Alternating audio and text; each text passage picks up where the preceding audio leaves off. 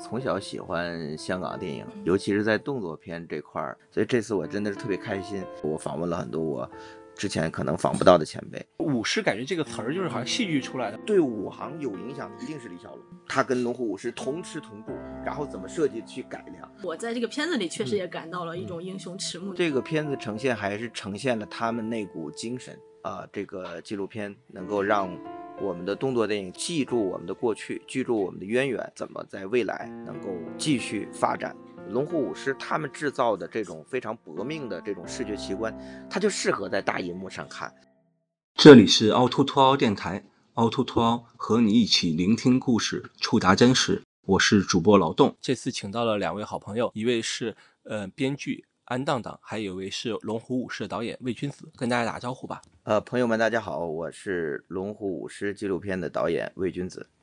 我是特约记者安当当，大家好。呃，我是在二零二零年的海南岛国际电影节看到了导演的那个电影市场放映，然后印象很深，当时加了导演的微信。后来听说电影要上映，我就赶紧的说，哎，能不能做一场包场？凹凸镜这个在深影国际影城做了一场包场。嗯，一会儿就会有一个映后，效果还可以。呃，还请到了一位香港电影的资深的编剧陈文贵老师。那我们今天的那个呃播客就开始了。我看了《龙虎武师》之后，我是觉得他和这个您之前做的这个武侠大宗师张彻，其实他在这个脉络上是一脉相承的。那您这次没有用做书的形式，反而用了这个纪录片的形式，您当时是怎么考虑的？因为我从小喜欢香港电影，尤其是在动作片这块儿。因为男性嘛，就从小特别喜欢，然后经历了几个阶段。第一个阶段就是看热闹，就是好看啊，精彩、热血、澎湃。然后等到两千年之后，就是 DVD 时代开始来临的时候，你会看到了很多访谈花絮。然后再加上零五年我进入到媒体之后，也采访到许多做动作电影的前辈，他们就给了我一些门道里的东西。原来看动作电影，不要只看那个主角。啊，应该要看那些被打的那些所谓的武行，在香港呢叫龙虎武师，这个其实对我来讲是一个醍醐灌顶的，因为在那个时代不是出了一部泰国电影叫《犬霸》嘛，那个托尼贾一出来就觉得我们当时就是特别崇拜托尼贾，觉得哇，你看香港动作电影已经做不到了，他们做得到。但是那些前辈也说，确实托尼贾是用了他们以前香港动作电影的方式去拍这种拳霸这样的动作，但是他们一直提醒我注意，你看托尼贾用肘用膝去踢，那个是漂亮的，但是被打的那些才是最厉害的，这个动作电影最重要的组成部分。那个是真打，真真。那是因为他是真打，那些是被挨的。你你打人那那那很容易吗？被打。又要不受不受伤，又要有效果，怎么可能不受伤？全吧。所以那那些戏都是那些前辈提醒我，然后我开始注意到，原来香港的动作电影，它真正的组成部分是由一个巨星或者大哥和后边的这些，或者是被他打在 旁边踢在脚下的这帮龙虎武师们组成的。那龙虎武师开始也是因为。嗯，你知道袁华他是由动作的替身哎转到台前，你知道一些演员他是龙虎武师，你也知道一些动作指导他以前是龙虎武师，但龙虎武师到底是什么？其实我也没有说那么清楚。那在这个整个的这个期间呢，因为我也开始从事到电影的一个创制过程中，那慢慢对电影的这个工业也有了有了一些了解，那就到了二零一七年。确实是因为我去参加香港动作特技演员工会的春茗，就是看到很多我认识的、不认识的，因为不认识的他跟我说那个动作他做的，我我也我也会很惊讶，就挺挺挺感慨的。然后再加上也了解到他们有有一些人，嗯，因为年纪已经大了，因为毕竟龙虎武师是一个青春饭，他们年纪大了，呃，生活的没有那么好，呃，一身的伤痛，那我也就觉得是不是？给他们做一个纪录片，就跟嘉乐表示了这个意思，当然也是一时的兴起，也没有说我我特别周详的去想这个事情。但是后来答应了，工会又很重视，那我说我就往下做吧，一路就是跌跌撞撞，摸着石头过河，把这个纪录片就一直到现在，从跟嘉乐讲是四年半的时间了。四年。舞狮感觉这个词儿就是好像戏剧出来的，包括里面什么袁加班、程加班，这个加班这个东西。组成部分也很有意思的，对，因为这个香港动作电影真正起来，确实是在香港经济腾飞的七十年代，李小龙出来对动作电影的影响非常大，而且呢，在那个时代恰恰就出了一批呃学戏的孩子。很多人看完了这个纪录片，都会感受到一句，其实其实是历史和时代，呃，选择了这帮人啊，因为如果没有那个时代，动作电影突然兴起了，哪里会有这帮呃学戏的孩子的出路呢？他们可能真的因为学学了戏之后，就是没有公开，你你没有把梨园行已经完了，你用的是旧的方式训练的这帮人怎么办呢？就是如果你跟着去梨园行，原来是那样的结果，所以 元彪他们一回来说，我也不唱什么戏，进什么越剧班去做什么龙虎武师，我干脆就去电影这行业，跟着洪金宝大师兄，我去去邵氏也好，我去做电影。那那那确实是一个没落的一个一个梨园时代，我觉得是历史和时代选择了这帮呃学戏的人，然后这帮学戏的确实这个机制呢，就是加班啊，就是他们都是以前我们的什么什么。什么班儿什么班儿什么班儿，他们也是也是这一套，都是梨园行来的，啊，他们的一身功夫也是梨园行的功夫，所以香港做的电影其实不是咏春或那种真功夫，呃，有，但是一定是结合的，所以一定是个杂家。就算是刘师傅刘家良一直说洪大哥，呃，成龙大哥，包括八爷，你们是杂家，实际上他的动作也一定要有北派的东西才好看。你看他武馆。那刘刘家辉饰演的黄飞鸿跟王龙威饰演的这个北派的师傅对打，打的那么漂亮啊，就是这种南拳对北派，那么架势十足，他也要翻一个跟头翻过去，呃，把这个整个节奏会调一调，也会增强视觉效果，所以一定得是得是杂家才可以。所以它里面是有一定的表演性的，当然一定要表演性。然后您刚才提到邵氏，就是。因为也看了这个片子，就是里面其实也很少这个邵氏。我知道您个人非常喜欢邵氏，包括像张彻、刘家良。那这个是不是您这个片子的遗憾呢？呃，其实对我来讲呢，这个片子遗憾肯定有，也不止这一个啊。这个确实对于我来讲，呃，我首先考虑到我自己在整个创作拍摄，我自己力所能及，对吧？那如果是做成书。编写成文字，那就是千军万马，你怎么写都可以的，你你不用去管这个事情。但是你要诉诸影像，然后呢，你又要变成一个这个有商业的放映，对吧？你想让更广大的人看到这个事情的时候，就涉及到一个成本的问题。那邵氏电影的版权也不止我一个人遇到，就是那那非常贵。那对于我来讲，我必须这个要计算我的这个成本。我我我我也买了一两部。但是你再多，我真的也不是我能够承纳的范围之内。这个确实是我要我要面对的问题。那第二一个呢，就是如果我具体落在龙虎舞狮上，那我也觉得邵氏这个部分也可以在我的创作上进行一个取材，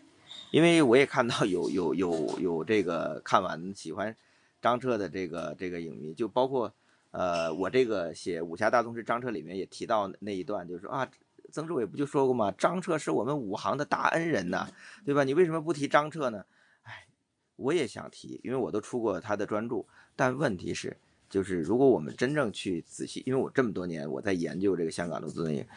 原来就最新的一一套书就是蔡澜，嗯，他写了一本《我在邵逸夫身边的日子》。那张大导演为什么他是武行的这个这个大恩人呢？因为他每天下午起来才拍戏。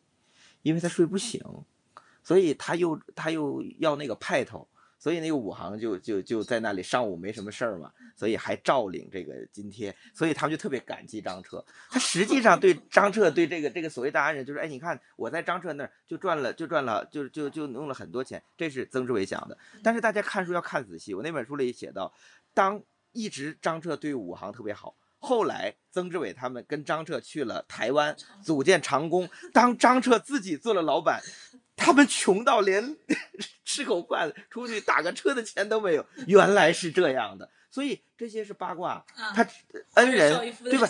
真真真正正对武行有影响的，一定是李小龙。嗯，他跟龙虎武师同吃同住，然后怎么设计去改良，所以这些我我在创作上我一定要做一区分，我不能为了一个八卦，哎，怎么怎么样，要要讲张彻，而且一个最重要的是，在我这个戏里，我一直知道我讲的是谁，我讲的是这批龙虎武士。嗯，虽然我没有讲张彻或者胡金铨。可是徐克和刘伟强作为香港那么厉害的动作导演，在我这个纪录片里出现，他们也没有讲自己。徐克永远是讲啊那个元武的很厉害，然后在拍黄飞鸿的时候是替身，我也没有讲他黄徐克在黄飞鸿的动作风格，因为在我这里边这些导演也好，各个方面是不没不在我这个是体系之内，我的体系是这帮龙虎武师，我必须保证去讲他们，所以在这块上的取材我就比较重视。当然有的是因为遗憾，但是你当你仔细想来的话，我最后表达的对龙虎武师。这个群体的，我觉得聚焦，我都做到了，啊，那那其他的，因为限于我只有九十分钟电影的一个篇幅，那我必须要做我自己的取舍，那就是我自己的创作了，啊，所以从龙虎武士这个选题和最后呈现来讲，我个人感觉基本上达到我心目中的百分之九十。我记得您昨天呃有有一篇文章上提到说，您提过那个英雄从不见白头，所以说龙虎武师的有时候他们不是太愿意去展露自己比较那个沧桑的一面，但是我在这个片子里确实也感到了一种英雄迟暮之感。那您跟他们沟通的时候，那个心路历程或您的体会是怎样的？呃，其实，在开始的时候，当然先做访问了，因为有许多比如我非常喜欢的小猴师傅，我之前我特别喜欢他，但是我也没有机会做访问。那因为这次是跟香港动作特技员工会我们联合来制作这套纪录片，他们帮我去联系，包括什么花仔元呐、梁少松啊、刘家荣啊，好多。其实如果只是靠我自己的话，第一，我的联络会非常的繁复，我会通过好多人；第二。我如果只是一个纯个人行为的话，他们也不一定接受你的访问。所以这次我真的是特别开心，因为跟工会的这次合作，我访问了很多我之前可能访不到的前辈，呃，这是最开心的。那访问完了之后，我当然也想去追溯他们的生活，表述他们自己在生活里边的一些不同的侧面。但确实，访问的时候就特别开心。但是当你提出这个要求，就各种的方法去拒绝你，包括火星老师，嗯，火星老师。充当了我这部纪录片里边的一个外景的一个呃，去对外联制片邵氏啊、嘉禾呀，他小时候学戏的地方都是他去。然后我也其实是有一个小心机，我说大家已经这么熟了，我们每天在一起，我说我去，我想去你的家里去拍拍你的家里啊。他一听就很愣，他说不方便哦。我说您家里有谁？我跟我太太。那我说那没什么问题啊，正好拍拍拍拍你出去，比如买菜呀，跟街坊的联络。那我想一想。反正第二天才弄嘛，到第二天还是不行，第三天还是不行。火火星老师都是很好讲话的，对吧？像小侯已经说出了很激烈的话啊，就是那那我我还要往下去做吗？因为我做纪录片是一个情怀，我不是要去拍地下纪录片，要去讲一个。对吧？那个武士怎么怎么样？太落魄，然后生活很困境，现实很残酷。他们落魄街 头，像社会新闻一样。这对我来讲也不是我我想做的事情。那我好吧，我说，既然这么多前辈其实都有这样排斥，那我我我就是我了解了他们的整个状况，以及跟一些呃工会的一些人去了解的时候，就得出了这个结论：原来是呃不许英雄见白头。他们他们不愿意去展示那个一面。我觉得这样也挺好。啊，就那最后我这个纪录片呈现出来的，也把那个，我觉得你说英雄的黄昏也有这样的感觉。我觉得我该表达就表达出来，但是我不需要用那个画面啊，就是那个所谓你们有些人就想看到那生活画面，我觉得呃没必要啊，真的没必要。呃，我突然想到一个，就是有一年奥斯卡最佳纪录片给了一部叫《离巨星二十英尺》，嗯，讲的是在明星歌手之旁边那种我看过那个伴奏的那些黑人。对，其实有点像那个呃文文艺版的《龙虎武师》。呃，我有看过那部纪录片，有同感有做参考，有做参考啊。那你感觉就是您的，比如说，我们知道你也看过很多的采访，还有东西，您觉得和他们最大不一样的地方在哪儿？就是您的片子的呈现。嗯，呃，我觉得我这个片子呈现还是呈现了他们那股精神，这个这个是我我觉得我都做到了。如果说如果说不一样的话。呃，我也不知道这句话当不当讲，因为在有一场放映的时候，我的一位朋友说我用了最大的善意去展现龙虎武师的那个面貌。我觉得，如果说有一点的不不同的话，那就是我的那个善意。啊，因为因为这个很复杂的一个事情，包括对于香港动作电影的没落，你的整个的一个或者是我们要去探究里边到底发生了什么。其实这是一个话题来的，这甚至涉及到这个你除了人才之外，你香港电影工业，嗯对吧？这个这里边有好多要去探讨的话题。但是我我也曾经试图在这个想在这个纪录片里边展现，但是后来我就发现，因为第一，我的纪录片里边的人太多了，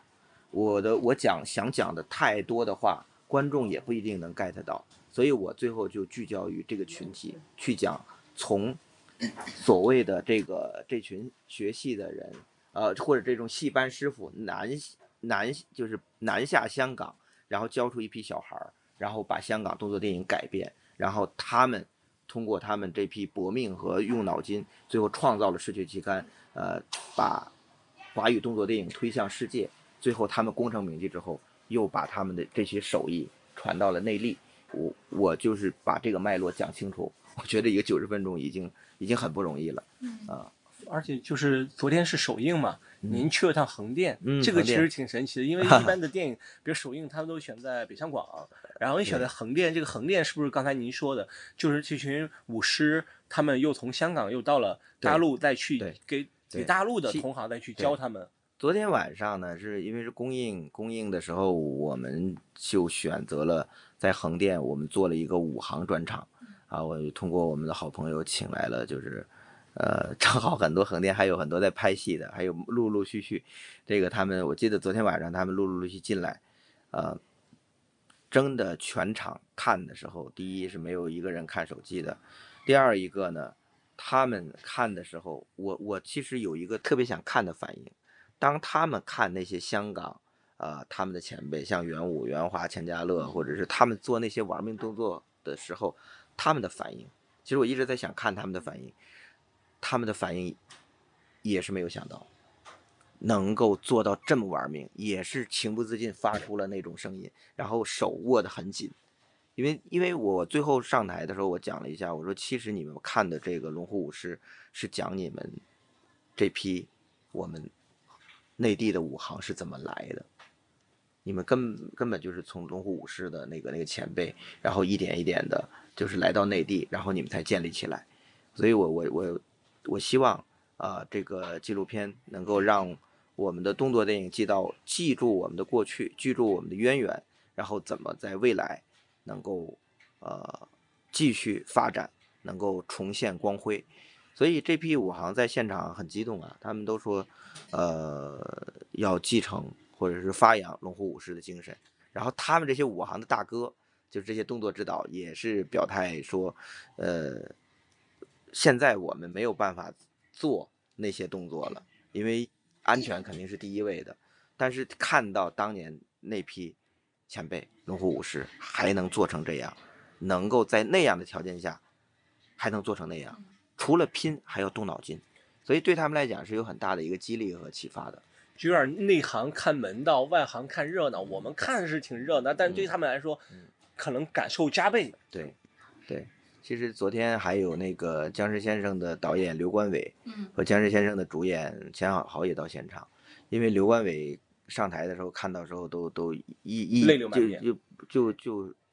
有点语不成词，因为他说我是洪家班的，你这戏里边那些动作我都在现场。他说其中比如龙德新、刘伟强是一组，我也是一组。他他因为好几组摄影去拍，他说我我都在现场。他说那那个时代，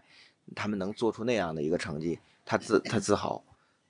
也是觉得呃 龙武师做这个纪录片挺有意义的。当然，我现在已经听了太多说这个龙虎武师啊做的是很有价值。其实对我来讲，我倒是没有刻意的说我做这个纪录片要要做什么，而是说我这么多年研究香港电影，你看也出书，嗯对吧？也也也也做这个纪录片，我自己也有个小电台嗯在讲香港电影。我我我我我会用我的基本上我的业余时间吧，然后再加上一部分的工作时间，就是再去呃书写或者记录香港电影。呃，希望有喜欢的朋友啊、对香港动作电影能够有了解，并啊、如果有机会的话，投身到电影这个领域，呃，你说继承也好，传承也好，或者是结合也好，把我们的电影啊、不只是动作电影，能够做得更好吧。嗯，啊其实还有个幕后的，就是一些问题，就是说，其实它这个题材呢，因为在前两年大家还在讨论港片已死的一个事情，但是这两年已经不太讨论了。而且您这个契机刚好是二零一七年，就是香港开始所谓的逐渐向北上的这个潮流二十年一个节点吧，嗯就是您当时在做这个龙虎舞狮，那它这个过程里面是不是？呃，您提到成本这些，就是融资是不是也有一定的困难？做龙虎舞狮就是一个摸着石头过河嘛。开始说答应帮工会做一部纪录片，我也没有想自己拍，啊，我就想找专业的这个纪录片拍摄团队来做。结果一问呢，就是价格比我想象的要高啊，因为当然他们也是合理的，你就是要因为跨的时间跨度也很长，要怎么拍，那对我来讲。听完之后，那我就去找钱吧，按照这个预算。嗯，结果一找，确实是你不管找谁，资方也好，平台也好，对这个纪录片其实都没有那么看好啊，觉得都很有意义，但是实际上都没有真正的掏出这个钱来说要做这个事情。那对我来讲，就变成一个两难的处境。我是我是跟家乐说，哎呀，这个不好做，咱们就算了吧。还是说我硬着头皮往下做？所以对我来讲，就是好，我就拿我的业余时间出来。然后再加一部分工作时间，我我我我往下做吧。我说先从访问做起吧。我也没想着要做影院的供应，我也没想着这个怎么样，就是一步步。但是越做越清晰，中间过程当然很艰苦了。但是到最后确认说我要做一个商业的放映，然后由这个就涉及到版权，涉及到授权，涉及到各种的行为的时候，其实完全超出我的意料，因为。因为我没有预测这个事情，我之前也没有做过这样的事情，那那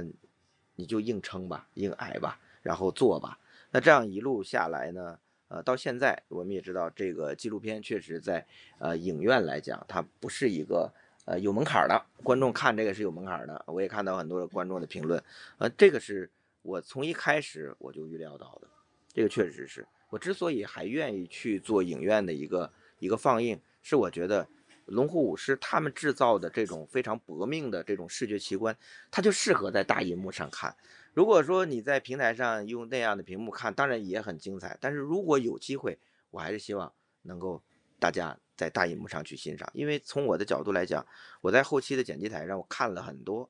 这样的画面啊，怎么样？我之前小时候也看到画面，我我已经觉得很震撼。可是当我在大银幕上去看的时候，你就你就。原来我之前没有在大荧幕上看过这些，所以那个震撼感，然后给我带来的那种历史现场感，然后甚至这种满足感，我觉得都值了啊，都不去想那些了。几年来说是采访他们也好，或者就是探索，然后和包括给您自己，这是互相在励志的一个过程。哎呀，我我也不敢这么给自己打鸡血或者励志，反正就是说，哎，力所能及范围之内就做。后来也确实，这个这个成本预算比我想象的要多，我就拉了我那些哥们儿过来，我说你们帮我承担一下，我也撑不住了，对吧？毕本来也没想着是是这样的一个东西，那就那就来吧。那现在这样出来，我自己觉得是是达到了我想要的那个效果的百分之九十。如果那百分之十的遗憾，其实对我来讲，我再努努力，或者是我就再再亏一点，我我我我我我我我也能做。但是后来想想。呃，其实我对香港电影的这个书写或者记录或者研究，也不是这一步的事情。很多遗憾可以通过各种方式去去弥补。比如说我的电台，我开始要讲《龙虎舞狮前传》了。我我我从上一期我开始讲起这个于占元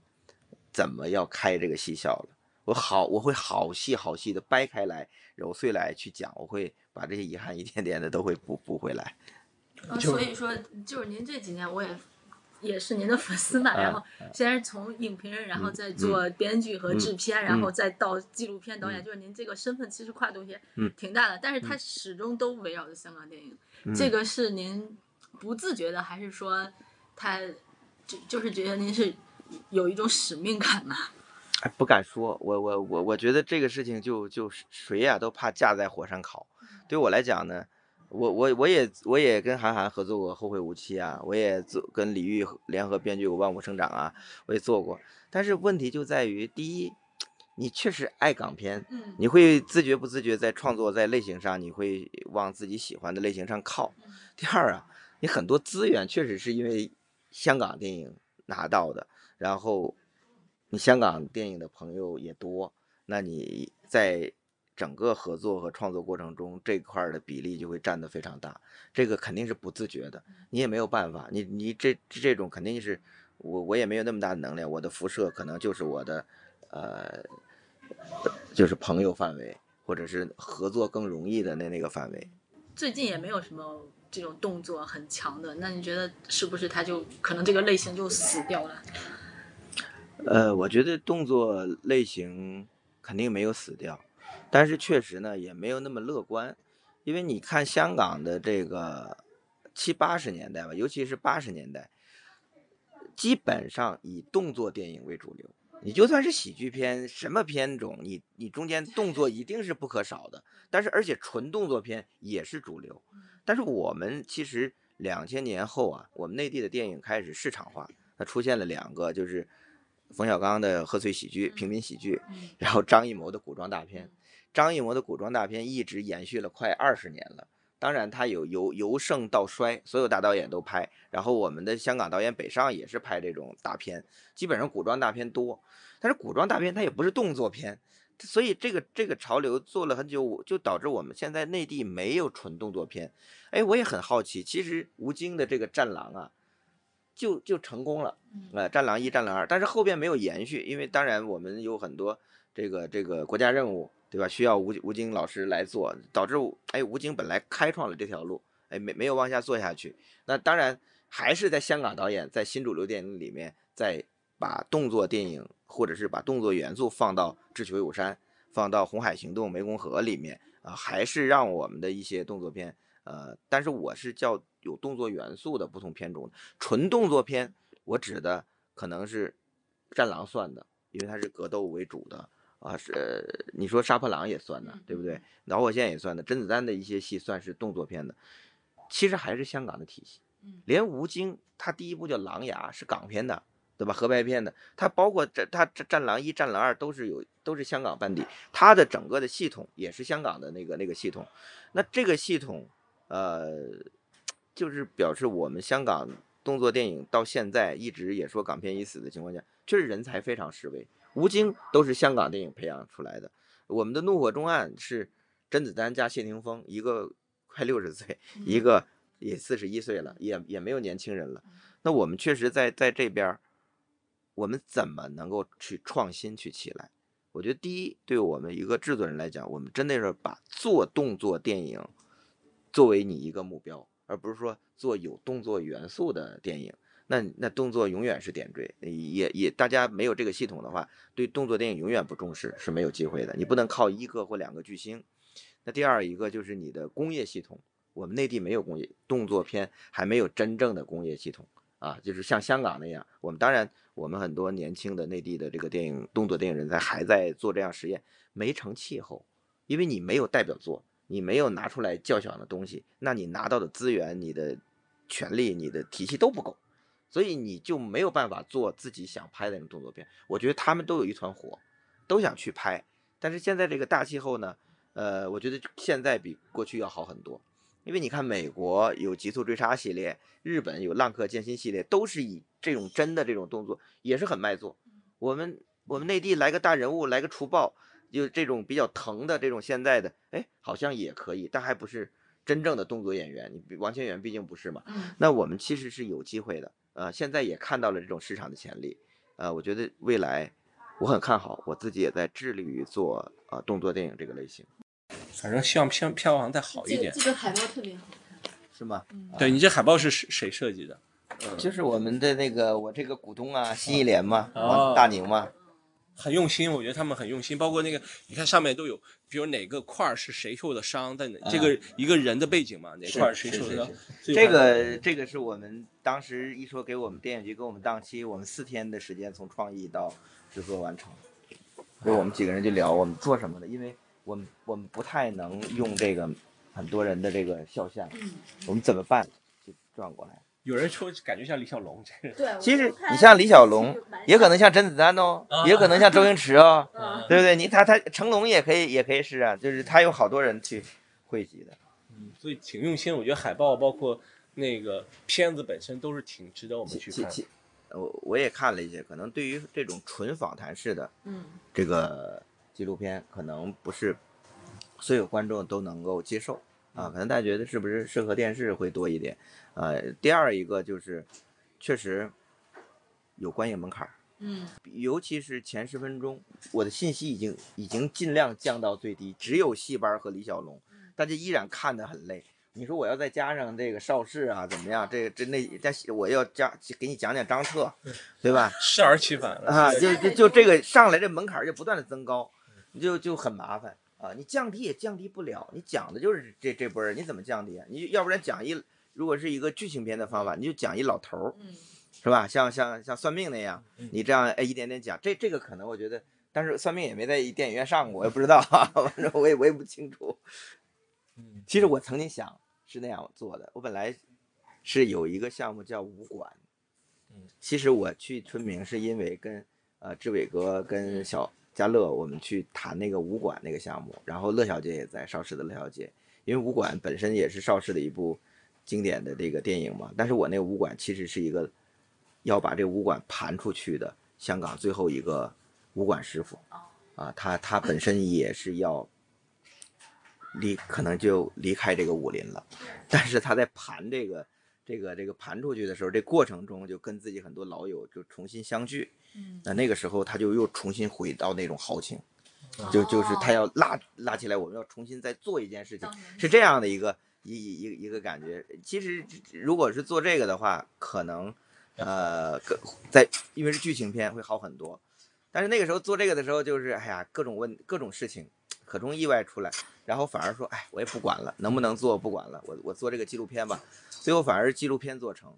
做那个武馆的故事，时过境迁，也不知道能不能做。也欢迎大家多去电影院，以及未来爱奇艺独播以后，大家去互联网也支持一下龙虎舞狮。呃，这里是凹凸凸凹电台，我们下期再见。好谢谢大家，谢谢大家大。家谢谢。这里是凹凸凸凹电台，大家可以在网易云音乐、喜马拉雅、小宇宙、苹果 Podcast、汽水儿、蜻蜓 FM 收听。同时，欢迎加入凹凸凸凹听友群，请在公号凹凸镜 DOC 下留言。听友，欢迎大家在听友群里一起讨论播客内外的故事。